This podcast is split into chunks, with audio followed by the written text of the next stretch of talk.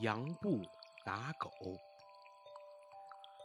从前，在一个不太出名的小山村，住着一户姓杨的人家，靠在村旁啊，种一片山地过日子。这户人家有两个儿子，大儿子叫杨朱，小儿子叫杨布。两兄弟呀，一边在家帮父母耕地、挑水，一边勤读诗书。这兄弟二人都写得一手好字，交了一批呀诗文朋友。有一天，弟弟杨布穿着一身白色干净的衣服，兴致勃勃地出门访友。在快到朋友家的路上，突然，天空下起雨来，雨呀是越下越大。杨布正走在前不着村后不着店的小路上，只好硬着头皮顶着大雨，被淋得像落汤鸡一样，跑到了朋友家。他们呀是经常在一起讨论诗词、评议字画的好朋友。杨布在朋友家脱掉了被雨水淋湿的白色外衣，穿上了朋友的一身黑色外套。朋友家里招待杨布吃过饭，两人又讨论了一会儿诗词，评议了呀一会儿前人的字画。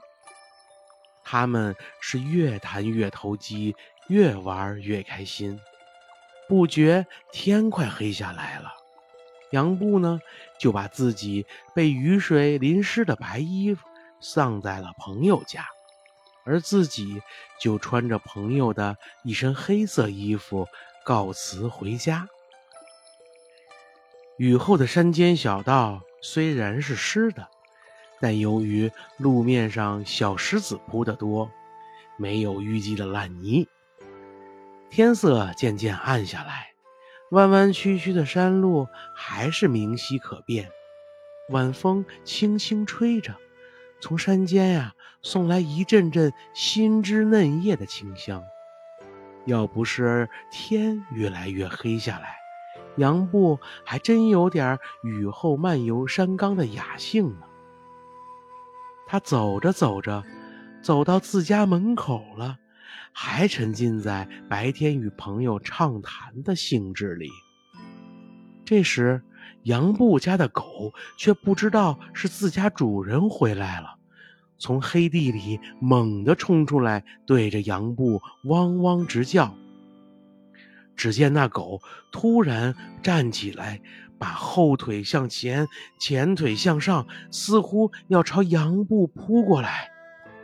杨布啊，被自家的狗这突如其来的狂吠声和他快要扑过来的动作吓了一跳，十分的恼火。他马上停下脚步，向旁边闪了一下，愤怒的对自家狗大声吼道：“瞎了眼呀，连我都不认识了！”于是顺手在门边抄起一根木棒。就要打那条狗。这时，哥哥杨朱听到了声音，立即从屋里赶出来，一边阻止杨布用木棒打狗，一边唤住了正在狂叫的狗，并且对杨布说：“你不要打他呀！你应该想想看，白天你穿着一身白色衣服出去，这么晚了。”又换了一身黑色衣服回家。假若是你，一下子能变得清吗？这能怪狗吗？杨布不说什么了，冷静地思考了一会儿，觉得哥哥杨朱讲的也是有些道理的。狗呢，也不汪汪地叫了。一家人呀，重新又恢复了原先的快乐。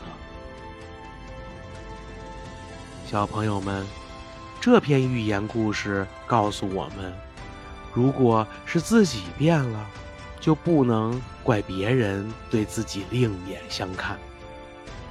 别人另眼看自己呀，首先还是要从自己的身上去找原因，不然的话，就像杨布那样，一身衣服变了，反而怪狗不认识他。